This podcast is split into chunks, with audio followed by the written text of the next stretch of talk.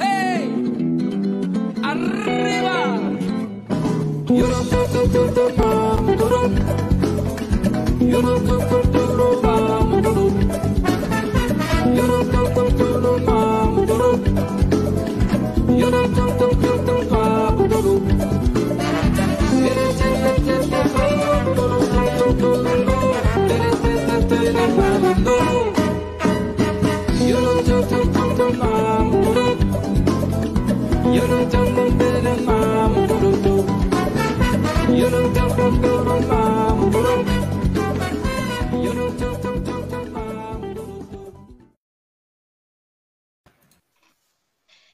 13 horas 40 minutos. Boa tarde a todas, todos e todes, iniciando mais uma live do Paralelo 30, nesta segunda-feira, 11 de abril de 2022, nossa live de número 226, que traz aí a nossa parceria de longa data com o Observatório dos Conflitos do Extremo Sul. É, passar para o Rafinha, uh, já fazer a abertura dos trabalhos, aí em seguida o Carlos vai chamar as meninas que vão trazer uma, uma linda novidade para a gente, coisa boa. Vamos lá. Rafa, então, boa tarde. Começando aqui, muito boa tarde a todas, todos e todos que estão conosco. Agradecer a presença das gurias, a presença do Carlos, que está aqui conosco. Hoje é a nossa live de número 226, Observatório dos Conflitos. Eu tinha jogado na tela aqui, a gente faz essa parceria sempre, né? Pelo menos uma vez por mês, às vezes mais. E vamos conversar então né, com o professor Carlos, que já tinha nos adiantado aqui uh, um pouco as pautas, ele vai abrir os trabalhos. Antes disso, eu estava tentando fazer aqui o, o, o, papel que a DECA faz no início, né? Mas o site do RG Pilots não abriu, eu vou de Google mesmo aqui. Hoje a gente está com 22 graus em Rio Grande, tá? E ventos aí de 15 a 30 km por hora, aqui na cidade onde a gente transmite o Paralelo 30, né? Muita gente nos, nos assiste de fora, mas a gente tem esse costume da rádio aqui, né? De fazer o programa na Rádio Universidade, sempre abrir o programa com temperatura, falar um pouquinho do tempo, né? E dar aqueles Essa... informes que são tão característicos né, do, da rádio. Pode falar, Rafa, essa é a nossa persistência e a lembrança cotidiana da importância da nossa rádio, que né, a gente uhum. espera mesmo assim, que em breve então, esteja de volta. Muito, né? muito, em breve estaremos lá, né? Tivemos essa conversa semana passada com o reitor da universidade, Danilo, e ele já nos disse que está num processo bem adiantado, né, de, de, reestruturação da rádio universidade, da compra do transmissor, né, e dos equipamentos necessários para colocar a rádio de novo em funcionamento e mais do que isso, colocá-la em funcionamento no Carreiros, porque aquele prédio que onde a rádio era instalada lá no centro já não, não pertence mais à FURG, né, um prédio do IFE, já foi entregue. Mas, assim, pelo que ele nos adiantou, né, sem datas muito certas e spoilers, né, a gente sabe que muito em breve ainda talvez nesse semestre a gente esteja com a rádio em, em funcionamento e aí que estaremos com o Paralelo 30 novamente sendo transmitido pela Rádio Universidade, nos encontrando, hein, quem sabe, lá no estúdio da rádio. Hein, professor Carlos, o que, que tu acha? Vamos se encontrar lá na rádio?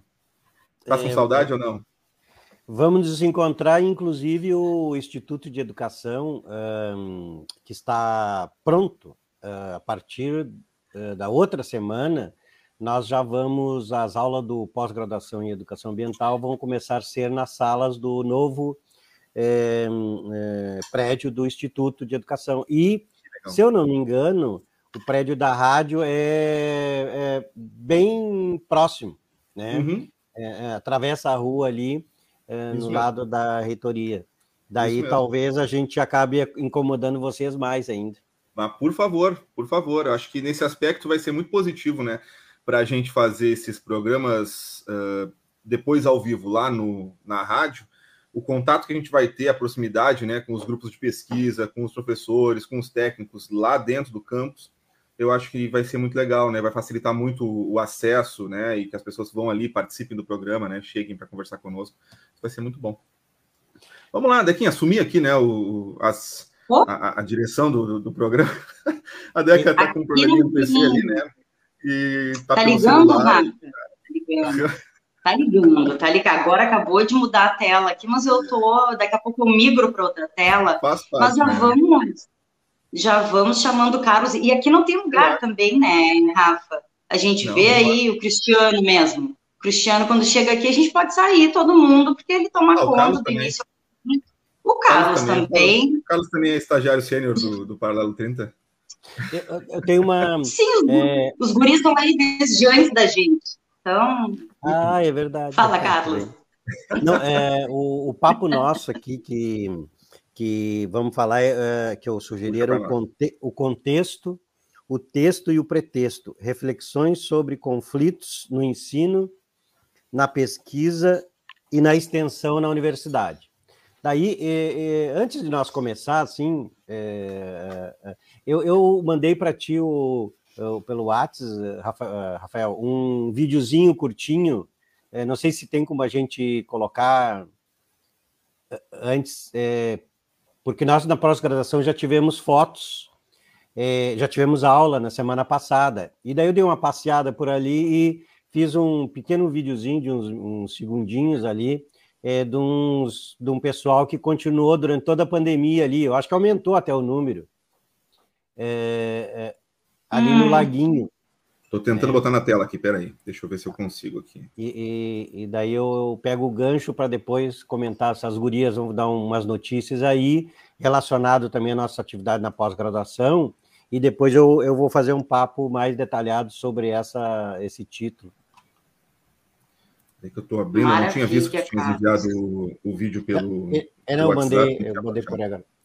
É, é, eu, a Ruslana, a Vanessa e mais outros turma lá, é, começamos na terça-feira, né? Alguns na segunda, mas esse pessoal de preto aí, se tu conseguir colocar, ele, eu, eu acho que eles vieram tudo, não sei da onde, então um troço de louco. Ó, oh. Não tem que o Rafa não consiga.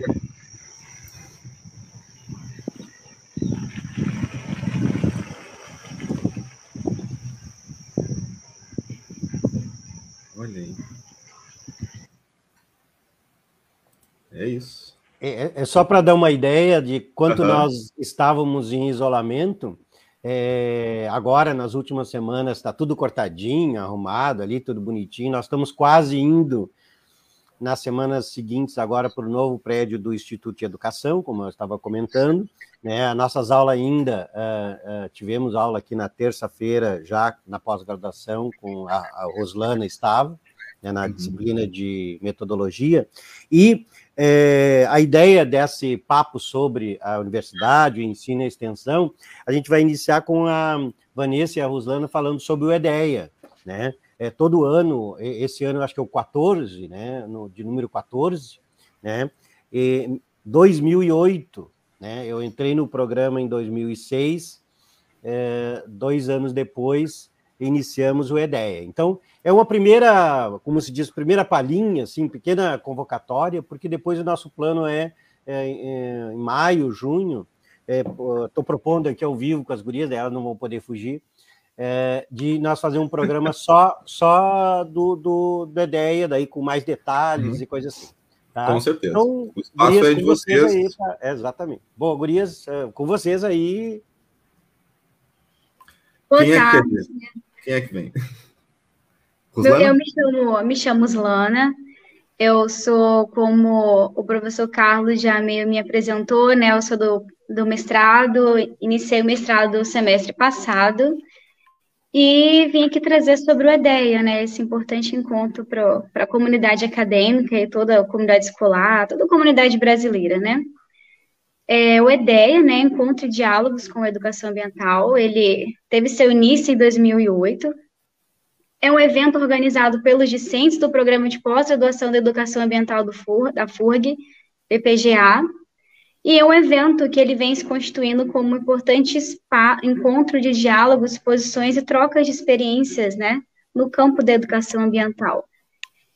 Em sua gênese, ele teve, é, esteve mais voltado para as trocas internas dentro da FURG, mas com o passar do tempo das edições, ele foi se abrindo para, foi se constituindo como espaço de educabilidade ambiental, além da, da comunidade brasileira, mas também latino-americana, atingindo professores, né, as comunidades escolares também, e outros profissionais também de diversas áreas, né, que conversam com a educação ambiental. É um evento é, gratuito, né?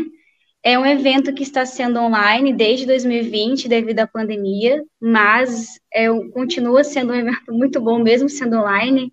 Um evento que vem resistindo nessas mudanças é, da nossa realidade.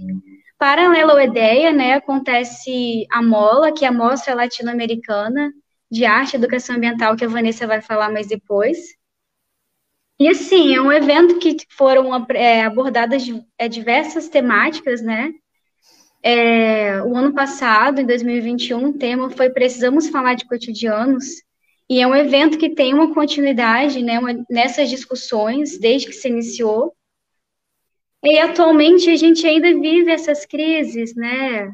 Saúde, economia, segurança hídrica, alimentar. E este ano nós decidimos, pela temática, né, do, do evento, né, neste cenário, nessa realidade, é, vimos convidar as pessoas a pensar sobre qual o papel, as possibilidades e as limitações da educação ambiental. E isso envolve repensar a trajetória da educação ambiental, as ações, os processos educativos, os fundamentos que sustentam e orientam essas ações como também a formação dos educadores ambientais. E o tema, então, deste ano do EDEA é Movimentos, Transformações e Contribuições da Educação Ambiental, o EDEA como espaço de reflexões contemporâneas. A proposta, então, é mobilizar reflexões, discussões e propostas coletivas da educação ambiental. As inscrições começaram hoje, né?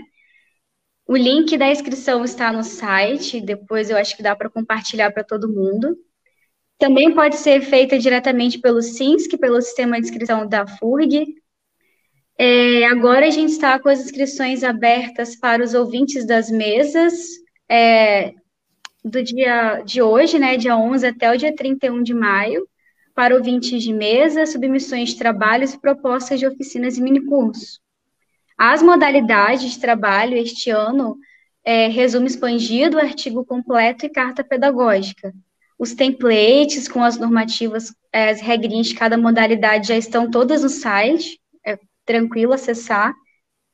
É, e a programação, né, o evento ele vai ocorrer do dia 22 ao dia 25 de junho de 2022. Começa numa quarta-feira e vai até o sábado. É, os GTs, né, os grupos de trabalho, a gente vai ter grupos de trabalho, onde as pessoas vão apresentar os seus trabalhos. Também teremos rodas de conversa, as mesas, né, com diversos autores que conversam nessa, nessa temática do evento. Na quarta-feira, é, a gente tem pela parte da manhã e da tarde a apresentação dos GTs, é, o GTs este ano a gente conversou, a gente pensou, né, de trabalhar as linhas de pesquisa do programa da, do PPGA. Então, o GT1, ele vai falar sobre a educação ambiental, ensino e formação de educadores. Ele vai ser na quarta-feira, manhã e tarde. E à noite a gente tem a mesa de abertura com o tema Transformações socioeconômicas ambientais, elementos, contexto e mídia em perspectiva.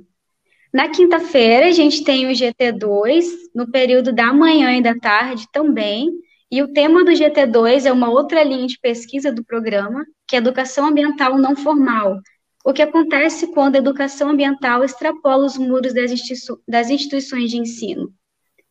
E à noite, a gente tem uma roda de conversa com, com a Mola, e também este ano, né, a gente não está aceitando assim as submissões de relato de experiência, mas a apresentação, né? Então as pessoas vão se inscrever na ficha de inscrição, escolher um GT, vão colo colocar brevemente o seu relato de experiência e na quarta-feira à noite todo mundo vai falar das suas experiências, o que fez, né, o trabalho desenvolvido. E na sexta-feira o GT3, que é outra linha de programa, de pesquisa do programa, que é Fundamentos da Educação Ambiental, também amanhã em tarde, e a gente tem a nossa mesa de encerramento à noite, os movimentos e caminhos percorridos pelos educadores ambientais, onde estamos e para onde vamos. No sábado, a gente fecha com as oficinas no período da manhã, a partir das 9 horas, até as quatro e meia. Todos os dias, né, manhã e tarde, 9 horas da manhã até as quatro e meia da tarde. É, novamente está aberto né, as inscrições para o proposta de oficinas e mini cursos. Quem quiser se inscrever, né, o seu trabalho e as oficinas ainda está aberto. E a gente aguarda todos vocês no EDEC. Zulana, uma pergunta: em qual site está disponível programação, inscrição para a gente trazer para cá? Tá no, no site do EDEA, é só colocar. É, eu coloquei no, no, no bate-papo, vou pedir para divulgar ah, depois o link. Isso. Tá.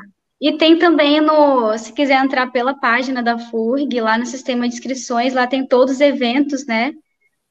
Da comunidade acadêmica, outros eventos também da região. Dá para entrar por lá também, se não achar pelo link do site.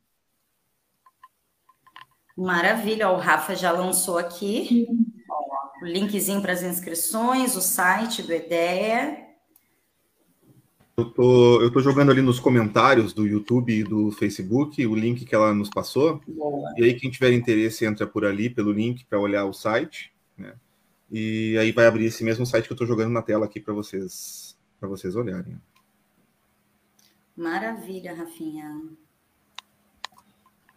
Perfeito, muito legal, né? E temos, a Vanessa tem informações da Mola, é isso? Isso, isso. Conta pra gente, Vanessa. São encontros sempre muito lindos, né? Pois é, então boa tarde a todos, todas e todos. Então, meu nome é Vanessa, eu sou egressa do, do PPGEA. Eu, atualmente eu sou professora na Universidade Federal da Fronteira Sul, professora de políticas públicas né, e gestão democrática eu estou aqui para falar um pouquinho sobre a Mola, né? Eu sou membro da comissão organizadora da Mola, que é como a Ruslana tinha falado, é a Mostra Latino-Americana de Arte e Educação Ambiental, que nesse, uh, nesse ano, né, em 2022, está na sua quarta edição. E também vai acontecer no formato online, né, exclusivamente no formato online. Então, a mostra ela é uma ação que é organizada pelos discentes e pelos egressos do PPGEA, e ocorre paralelamente ao EDEA, o 14º EDEA, e também acontece nas mesmas datas, né, dos dias 22 a 25 de junho de 2022. E a amostra é também da mesma forma que o EDEA, ela é completamente gratuita, então não tem nenhum custo para inscrição, né, ela é absolutamente graciosa. Então, o tema da, da amostra esse ano é movimentos e transformações. Então dá para ver que a mala anda, né, uh, do ladinho do, do EDEA, né, como a Ruslana tinha falado, a temática é movimentos e transformações e contribuições da educação ambiental, o EDEA como espaço de reflexões contemporâneas. Uh, o tema da mola é um pouquinho mais abrangente, até porque a gente dá um, né, um pouquinho mais de liberdade poética para o pessoal, para poder submeter as suas, suas obras de arte. Então, eu convido, em nome de toda a comissão organizadora, né, toda a comunidade acadêmica e não acadêmica, artistas profissionais ou não, a enviarem os seus trabalhos. Né? Podem se inscrever quaisquer pessoas com idade mínima de 18 anos e também os menores de idade, só que mediante a, a autorização, né, inscrição e autorização dos responsáveis ou um professor mediador, né, desde que eles possuam a autoria da, dessa produção que vai ser enviada não é necessário que a produção ela seja recente, ou que ela seja inédita, ou que ela seja produzida especificamente para a mostra. Então, pode ser um trabalho que já existe, pode ser uma adaptação, desde que tenha, né, que guarde uma relação com a temática do evento. E é importante também uh, observar que o, que o participante ele pode se inscrever com mais de uma produção de expressão nas diferentes categorias né, da sua escolha, desde que a inscrição de cada obra seja encaminhada separadamente e especificada a categoria. Tá? E quais são essas categorias? Né? Categoria, categoria, quais são as categorias? Então, a gente trabalhou com cinco categorias nessa edição. A primeira é fotografia, a segunda é ilustração, então, a gente aceita ilustrações em grafite, em nanquim, em aquarela, colagem, pode ser colorida, pode ser preto e branco. A terceira categoria é produções audiovisuais, também bem amplo, pode ser de qualquer gênero, pode ser dança, pode ser música. A duração vai ser de um minuto até cinco. A quarta categoria é poesia. E por último, mas definitivamente não menos importante, a nossa quinta categoria é a categoria escola. Então, por que, que eu digo isso? Porque a arte que foi escolhida pela comissão para fazer a chamada do evento, e que representa essa ideia de transformação e de movimento, é uma obra de arte produzida por um aluno de oito anos. Né? Então, a gente quer muito que o pessoal das escolas né, participem, que os professores enviem os trabalhos dos seus alunos, né? E, e, essa categoria de produção escolar ela vai abranger produções, então todas as outras categorias que são realizadas por estudantes do âmbito da escola. Né? Então pode ser foto, pode ser ilustração, produção audiovisual, todas as categorias, desde que produzidas no espaço escolar. Que lindeza!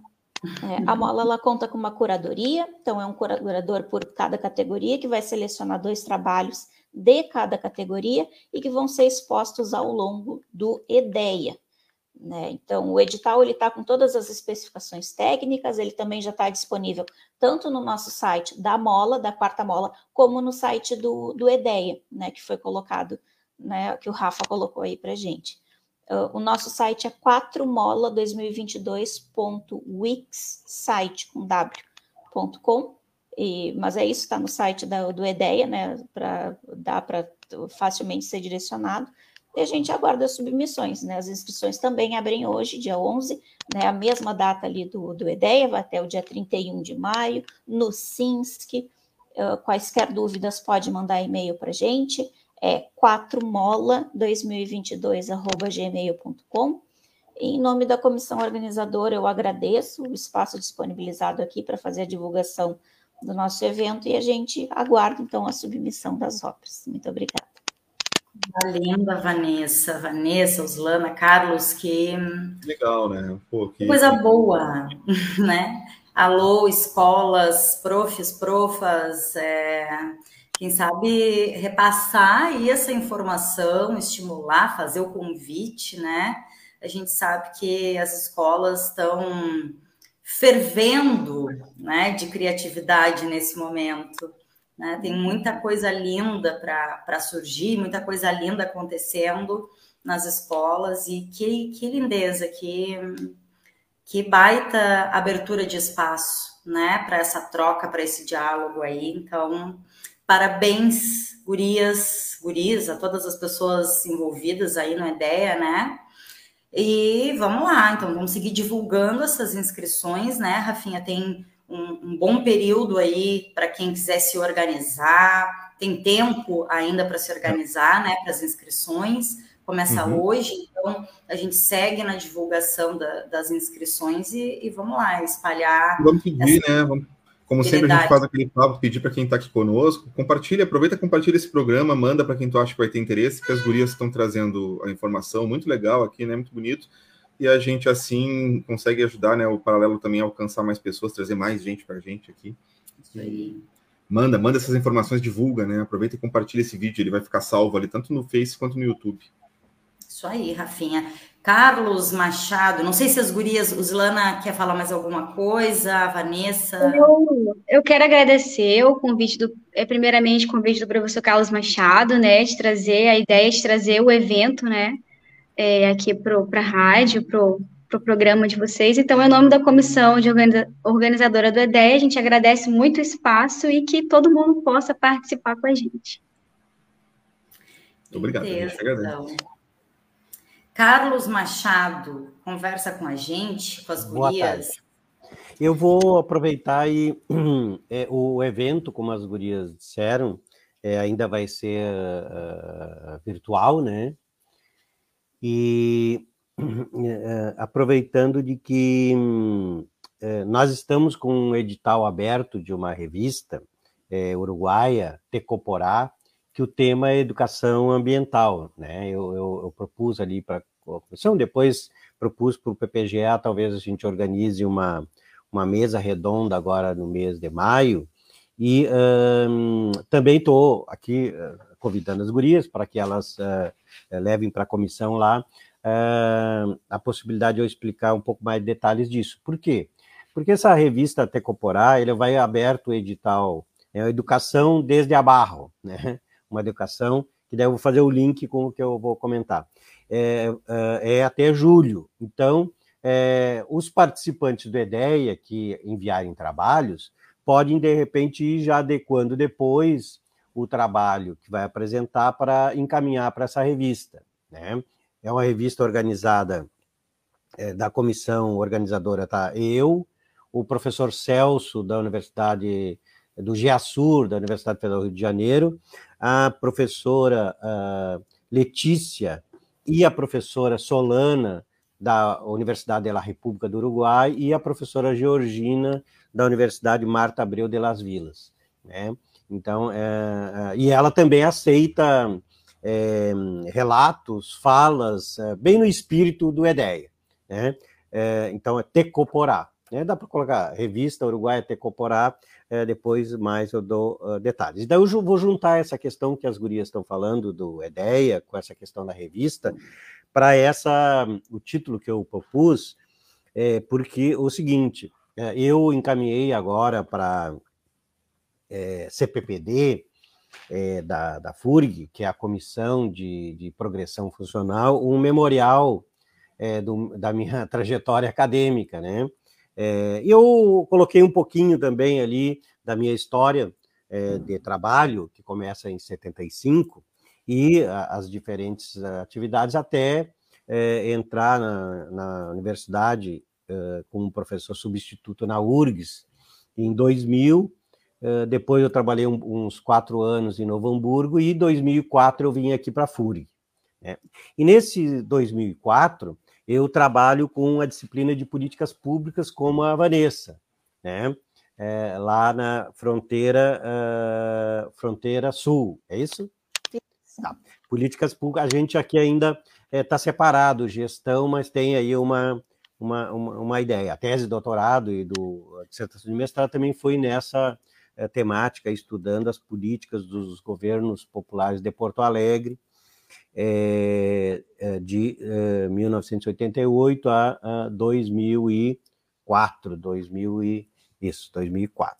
Então, é, esta experiência de, de estudo, como também de gestão, e agora na Universidade é, Federal, desde 2004, é, é, me levaram a algumas reflexões que têm a ver em parte com, inclusive, né, anotei aqui, dos temas que as gurias é, colocaram, né? E eu vou pegar o, o, link do que nós trabalhamos no observatório, né?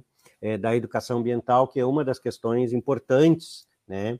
É, que nós vimos, estamos desde podemos dizer assim, desde 2013, né, que foi um dos textos iniciais que eu, Caio e o Leonardo Dornelles, que agora também é professor da universidade, escrevemos como uma educação ambiental eh, para a justiça ambiental, que é o nome mais recente, dando os primeiros passos. Depois foi avançando com outras reflexões, até que agora, nesse ano, no final do ano passado, né, é, mas publicizado agora, um, um, livro, volume 4 do Observatório dos Conflitos, né, é, discutindo essa temática. Né? A gente até fez um programa já aqui, né, é, no início do ano, que é Educação para a Justiça Ambiental.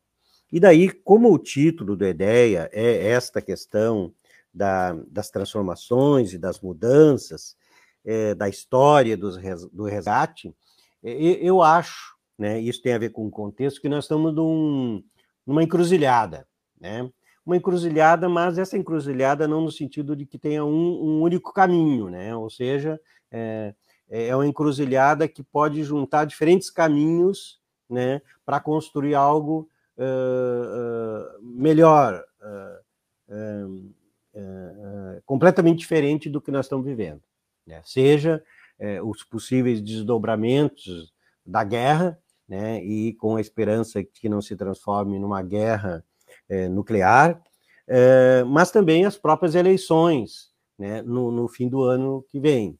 Mas o, o, a questão mais forte, digamos assim, que eu diria, é o retorno presencial. Né? Nós, na semana passada, na pós-graduação em Educação Ambiental, começamos as nossas atividades, né? a Ruslana uh, fez parte dessa equipe aí, na turma de metodologia, que eu e a professora Daiane uh, coordenamos ali, e outros colegas também já começaram, e agora, no dia 25, né, é, bem próximo aí da Revolução dos Escravos de Portugal de 74, né, é, é, começamos uh, todo mundo, né?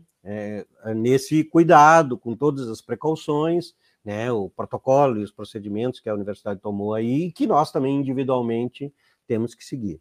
Então, eu acho que é, é, esse momento de um novo, né? Não um novo normal é, que os meios de comunicação, a imprensa é, vem falando, porque esse novo normal deles é o, é o normal deles, né? Ou seja, é o capitalismo, é a desigualdade, é a exclusão, é o desemprego, e uh, descaradamente uh, vence, continua-se uh, o papo do bem contra o mal, né? Ou seja, desvio, falcatrua a mil no Ministério da Educação, já teve a CPI que está debaixo da parte íntima daquele senhor lá da, do, do da AGU e Procuradoria da República, etc., etc., né? É, a própria questão agora vindo à tona é, é, da, da, da, dos ditos defensores da família e do bem é, é, fazendo sexo com criança, dentre outras atrocidades que ah, só quando fica insustentável que a imprensa capitalista vem e traz à tona. Né? E continua-se o papo ainda é, descaradamente de um lado, campanha eleitoral, do, a minha pode, as outras não. Então, esse contexto de destruição, de ódio de, uh, contra os outros, é, esperamos, temos sonho, lutaremos para que seja. E a educação ambiental tem a ver com essas mudanças que a ideia está propondo. Mas daí, nessa mudança, eu falei de não retornar ao novo eh, normal. Né? Nós queremos um outro entre aspas, né?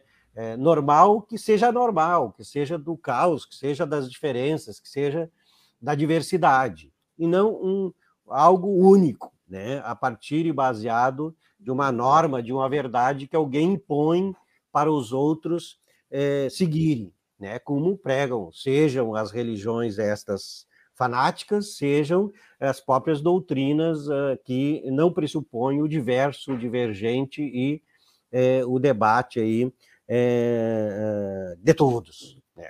Agora, esse debate, essa divergência, ela não pode ser um debate ou divergência no abstrato, né? no discurso, nas palavras. Ela tem que conectar com a realidade é, concreta como que, que existe. E a realidade concreta que nós estudamos, pesquisamos no Observatório dos Conflitos, é uma realidade desigual, injusta, né? Na pesquisa que nós fizemos aqui é, em, em, no, no, período da Covid, é, até setembro do ano passado, dos 600 e tantos que tinham morrido aqui, é, mais de 80% eram idosos, pessoas com comorbidade, com alguma doença. Significa que esta doença em particular, mas já vem se estudando em outros lugares, ela as doenças do indivíduo, elas têm uma conexão com o contexto que elas vivem.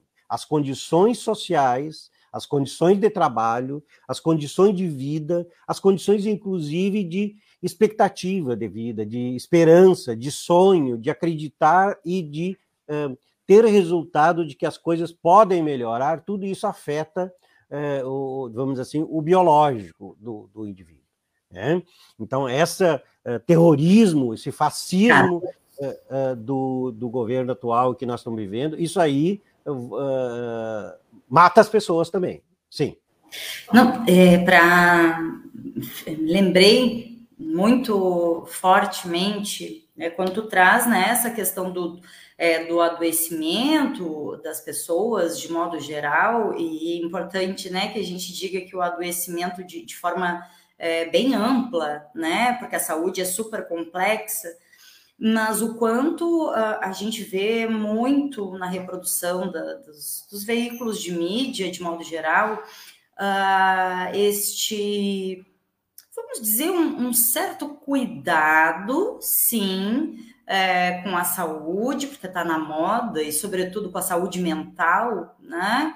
Só que com a, a retórica de é, os adoecimentos causados pela pandemia, né?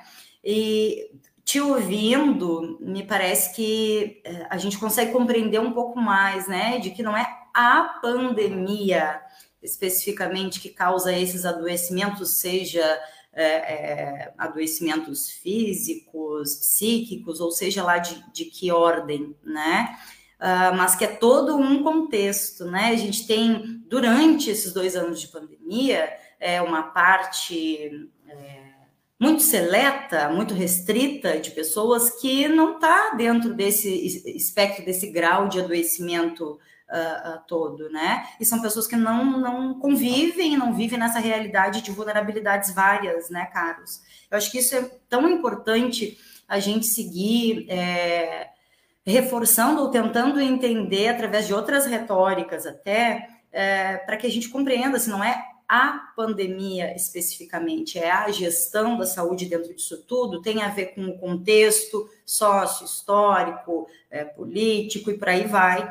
Né? Não, não existe apenas uma doença, uma pandemia, um vírus que vem e que vira a nossa cabeça é, de pernas para o ar. Né? Ah, o vírus não tem culpa dessa, dessa bagunça toda que a gente está vivendo, dessa violência toda que grande parte da população está vivendo, né? Eu acho que isso é sempre tão importante a gente resgatar. Vá lá, Carlos. Isso. E essa situação que a Deca sublinhou e que eu estou colocando é que é, é, é, não é igual, não estamos todos no mesmo barco, as, as pessoas são diferentes, né? Vivem em condições desiguais e sofrem o impacto uh, social, econômico, político, do desemprego, da falta de moradia ou da correria de, do aluguel ou é, do aumento do custo de vida que está se anunciando agora em torno de 10%, mas se a gente botar na ponta do lápis é muito mais disso, porque de um lado é, o salário diminuiu, mas as coisas aumentaram mais ainda.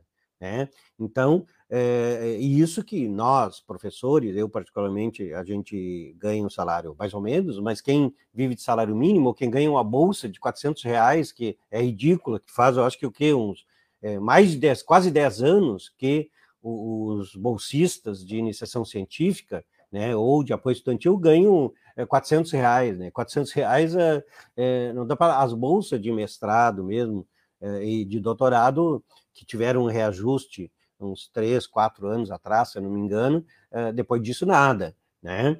Com exceção dos militares, que esses uh, sempre aumentam, inclusive acima da inflação.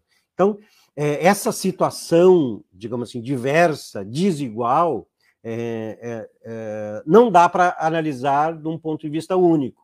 E isso que é o que nós tentamos fazer no Observatório dos Conflitos, estudando a educação ambiental, e é isso que eu, sistematizando nesse memorial, eu cheguei a algumas conclusões né, na, da trajetória, né, que eu, o Caio, o Wagner, a Tainara, o Pedro, a Raíssa, o Vinícius, a Leila, o Serafim, eh, o Alexandre, o Vinícius 2, agora tinha um Vinícius 1 um e 2, eh, e outros tantos, o Wagner, que passaram, que estão aqui ainda, é que eh, nós começamos num, no início estudando qual era o discurso, qual era a educação ambiental das empresas, né?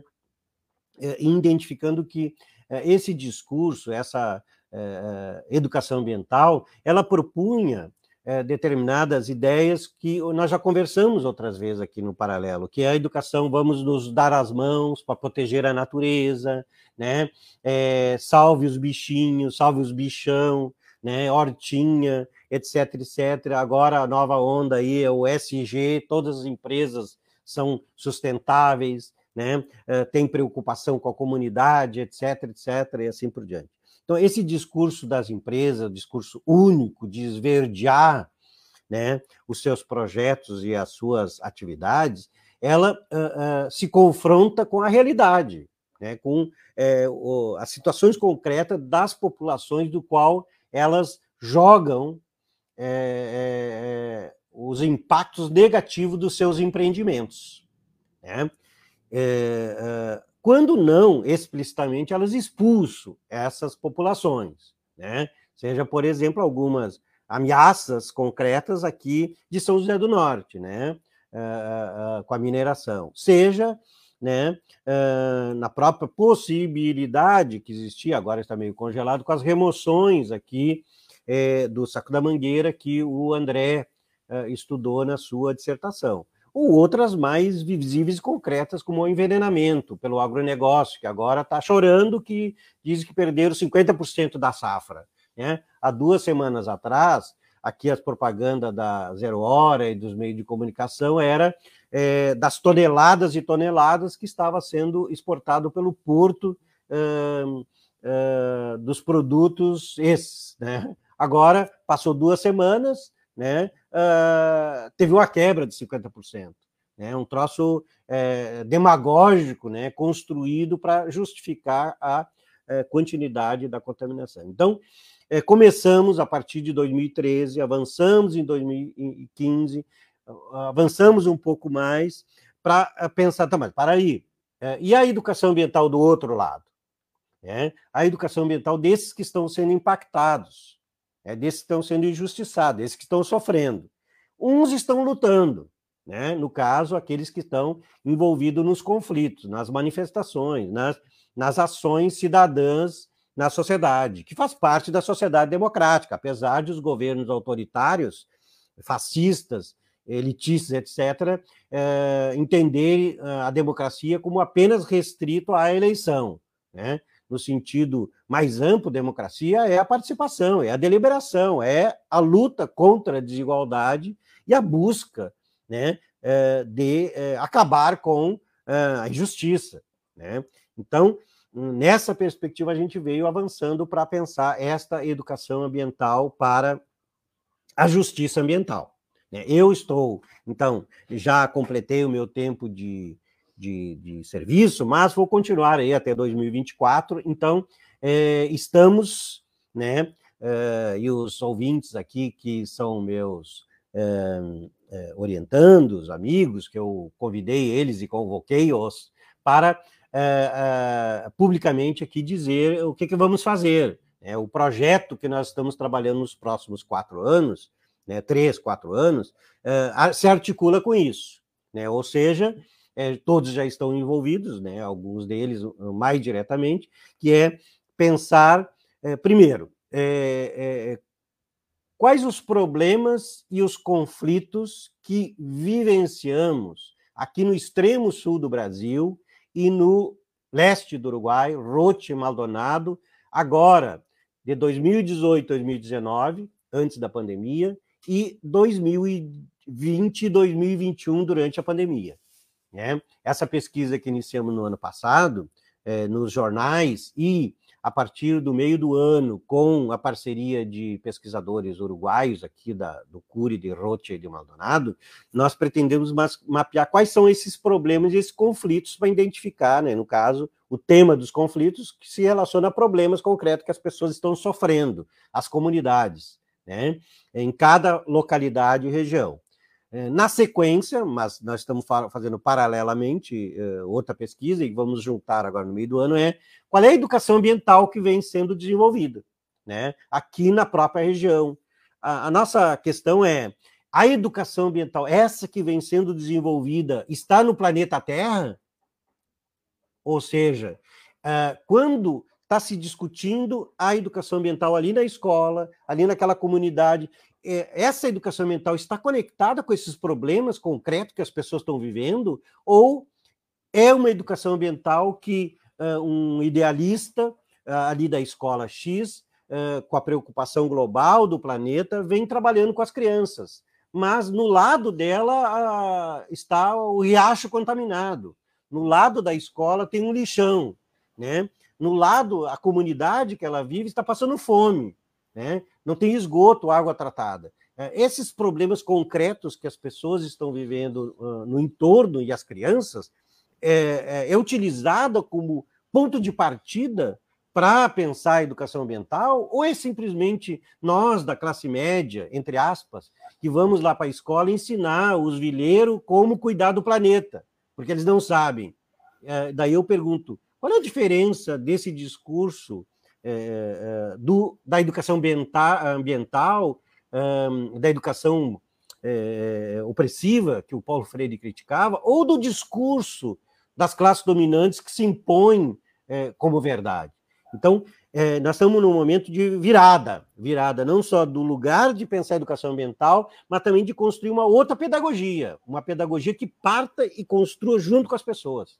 Sim, e, Carlos, vou trazer né, nesse, nesse aspecto, nesse ponto que tu toca, muito importante, uh, também é uh, algo que a gente precisa pensar nessa mesma linha uh, quando a gente pensa em fazer extensão, e aí já é, é, puxo junto a questão da curricularização da extensão na universidade, foi tema aqui da nossa, acho que live anterior, a antepenúltima live, né? A penúltima, aliás, foi na quarta-feira, é, onde a gente falou da curricularização da extensão dentro da nossa universidade.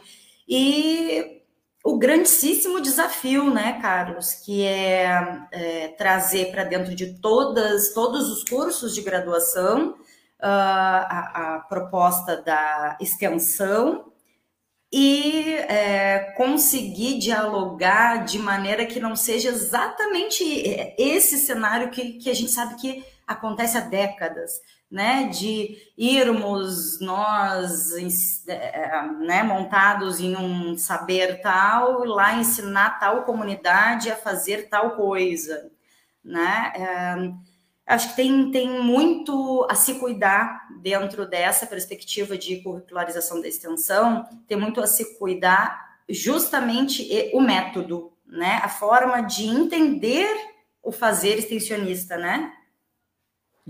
Eu, naquela parte boa de uh, me salvou aqui, uh, na que eu estava falando era da pesquisa, né? Ou seja, a pesquisa que a gente faz. Então, é, é, pegando a extensão e depois fazendo um link para provocar a Vanessa ali nas políticas públicas.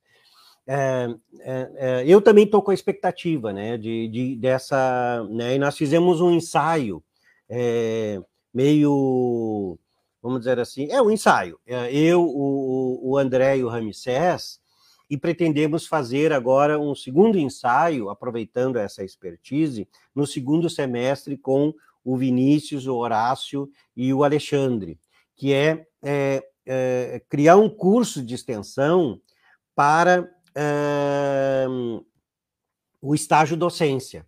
Né? Todos os nossos mestrandos e doutorandos, eles têm que ministrar 30 ou 60 horas, né, ou 30 e 30 o doutorando, 30 o mestrando, para justificar, né, como, é, vamos dizer assim, complemento, justificação e retorno social, entre aspas, não era essa a ideia quando criaram lá, mas tudo bem, vamos fazer o limão a limonada. É, de, uh, junto com o professor, junto com uh, alguém, ele ministra para poder justificar né, a bolsa que recebeu. Então, a gente fez um curso, Educação Ambiental para Justiça Ambiental, que está no site do Observatório, né, com o André e o Ramsés no uh, ano passado. E desse ano, no segundo, nós vamos fazer. Eu estou com boa expectativa, mas é, esperar a normatização, mas o principal enfatizar que não é o Carlos Machado que pensa o curso de extensão, chama a Vanessa e a Ruslana para ajudar, não. É, para validar na carga horária, a Ruslana e a Vanessa elas têm que ser é, partícipe da construção é, das aulas, da organização, de tudo. Elas são as é, organizadoras, professoras efetivas do curso de extensão. Né? Claro, outras pessoas só vão participar, mas daí a Vanessa e a Ruslana podem, né, parece que está se discutindo ainda, mas uh, 30%, uh, os primeiros nós temos que agora uh, transformar uh, alterar, modificar os currículos uh, do, dos cursos, né, para poder inserir essa possibilidade, mas é uma coisa interessante, né? Bem, aqui eu, eu tenderia uh, também pensar que uh, ela tem que avançar mais, porque continua ainda a, a, a extensão é da universidade vai para a, né, o Boaventura de Souza Santos, é, numa reflexão antiga, assim, eu acho que não sei se retomou ainda, mas talvez como é, desdobramento aí da Universidade Popular, do, da Universidade dos Movimentos Populares Sociais que ele está criando com outras entidades, pensando isso, que a ideia de pensar de que a extensão ela, ela parta das comunidades e invada a universidade, né? ou seja, no espírito de, a partir das necessidades das comunidades, pensar esses é, enquanto um uh, ponto de origem metodológico. Né? Do ponto de vista do diálogo, daí rapidinho, né, porque nós estamos indo para nós finalmente, é, no ensino, na sala de aula de políticas públicas. Eu estou ainda aprendendo, tá? Eu ainda tenho mais uns três, quatro anos para ver se eu aprendo, né? Que é, é, é eu, eu, nesse livro da é, do Educação para a Justiça Mental, eu, eu, eu e a Tainara, é, nós fizemos uma seguinte comparação. Uma coisa é o conflito, né? No conflito se explicita um problema e quem está causando o problema e quem está sofrendo o problema, que está se levantando em luta contra aquele que está causando o problema. Então, aqui é mais fácil da gente, pedagogicamente, identificar os lados que estão em conflito e de que lado a gente vai ficar. Né? Eu não acredito nessa coisa da neutralidade científica. Isso é papo furado das classes dominantes inventaram para os trouxa é, sustentar os seus projetos. Né? Existe lado. Alguém está sofrendo e, e estamos do lado de quem está sofrendo, né, de quem está sendo injustiçado. No caso da sala de aula, é, é, é, eu, eu, acho que o, o problema de, é, é, o trabalho de formiguinha, de como partir é, dos próprios educandos, no sentido de, é, como diz o Paulo Freire, a partir de determinados problemas concretos vividos, provocá-los para discutir esses problemas e pensar soluções mas pensar soluções não para os outros. O, o que, que nós podemos fazer? Como que nós podemos, é, o que deveria ser feito e quem deveria e o que, que nós podemos fazer. Então, partir da conexão entre o abstrato do conhecimento, dos conteúdos que nós temos que trabalhar, mas partindo dessa realidade e, e ampliar com os conteúdos e voltar para a realidade, mas sempre conectado com a indução da ação, a indução do ato concreto de cada um, né, como experimentação concreta de solução dos problemas. Né? Porque essa desconexão entre é, o saber dos livros que se estuda na universidade e usa uma linguagem, o pessoal do direito é o craque de falar isso, usar palavras que nem eu sei o que é para enrolar as pessoas, juiz, então, eu troço de louco, ainda quando, mais ainda quando tem uma linguagem marraquês, é, não, uma, uma, é marraquês, é de marreco, né? Que daí a gente não entende nada, né? Quando o juiz fala que nem marreco, que nem o, o animal, aquele que estava voando ali na FURG no vídeo, aí é pior ainda, né? Mas qual é a ideia? É a prepotência, a da arrogância daqueles que sabem para dominar os que não sabem, entre aspas. Sabem esse saber acadêmico, esse saber uh, sistematizado. Então, voltar e partir dos casos concretos, da realidade das pessoas, do ponto de vista do ensino, eu diria que é, seriam essa virada é, metodológica e prática necessária para a gente pensar nesses tempos de mudança, de transformação, de é, pré-saída da pandemia, né, que é, não terminou, né, mas certamente terei, continuaremos, porque, por exemplo, na Europa, agora, nas eleições da França, o tema central era a questão da catástrofe climática. Né? O, o, o terceiro candidato que uh, da esquerda, né, que a, a, mídia aqui diz da extrema esquerda, ultra esquerda, eu nunca tinha ouvido essa expressão, ultra esquerda, né, a maioria esmagadora dos jovens que estão comprometidos, né, com as alterações climáticas, né? No em Portugal, o no nosso amigo João Camargo, que esteve aqui em Rio Grande eh, virtualmente, né, no caso, estão fazendo uma caravana eh, contra as alterações e mudanças climáticas estão pensando alternativas, né, concretas nessa transição. E essa transição tem que vai enfrentar interesses poderosos, né, poderosíssimos, né, e uh, uma educação ambiental que se diz comprometida para a transição tem que estar nesse lado. Não, não pode estar no lado das empresas, não pode estar no lado de quem está destruindo, não pode estar no lado da destruição, não pode estar do lado uh, desses que apregou a luta do bem contra o mal, enquanto eles são o do mal, né? Uh, e estão destruindo tudo que foi construído, os pequenos avanços que tivemos depois da ditadura militar. Voltamos para o tempo das cavernas, né? E assim por diante. Então, é, mais ou menos esse comentário geral assim. O EDEA ele vai potencializar essa discussão. A minha proposta para as gurias ali, para né, que a gente possa voltar onde as gurias aí vão ficar todo o programa aqui apresentando as discussões, conversando sobre o tema, né, sobre os trabalhos que vêm sendo apresentados e assim por diante, é, talvez ali em junho, né, para potencializar a reta final ali das, das inscrições, né? É até 30 de maio, mas uh, às vezes, né, sempre dá uma prorrogadinha ali mais uma semana, daí a gente não vamos anunciar nada, tem que enviar o trabalho até dia, né, é, fim de maio, e, e depois, se não tiver prorrogação, a gente é, é faz propaganda, né, para aqueles que não se inscreveram ficar louco de ciúme porque não apresentaram o trabalho. Coisa boa, Carlos. É... Carlos, Slana, Vanessa e a toda a galera que, ainda que não esteja com a gente aqui com vocês, aqui é, na tela, tá super participativa.